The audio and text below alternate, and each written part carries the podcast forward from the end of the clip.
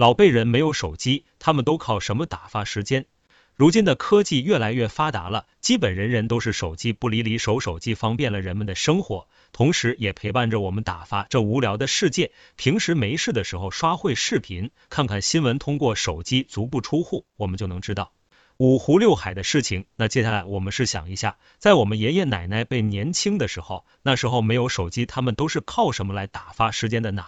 那个年代的小孩子是跳皮筋、捉迷藏、踢球、骑车、弹玻璃珠、跳皮筋、丢沙包、沟沟里抓鱼、抓螃蟹、弹珠、翻花绳、滚铁环、踢毽子、打火机芯、纸飞机、跳房子、丢手绢、扒野地瓜、抓虫子、丢手绢、捉迷藏、老鹰捉小鸡、跳绳、树叶杆、对拉比谁的结实、翘着耳奔，好多都忘了。还有准时收看的动画片。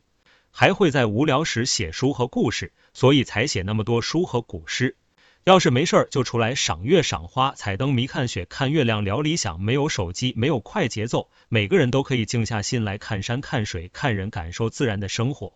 没有手机，早睡早起，九点就睡了，早上六点就醒了，没有黑眼圈。那时候很充实，很快乐。睡觉的时候总是有时间想想事情，聊聊人生。反而现在没有这个习惯了，时间都是被手机占据。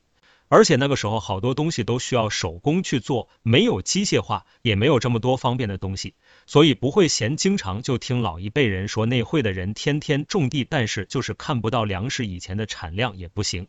生活在老一辈有他们的好处，那个时候空气的清新的，没有污染，但是也确实要比现在的我们更辛苦。我们应该好好我们生活的时代。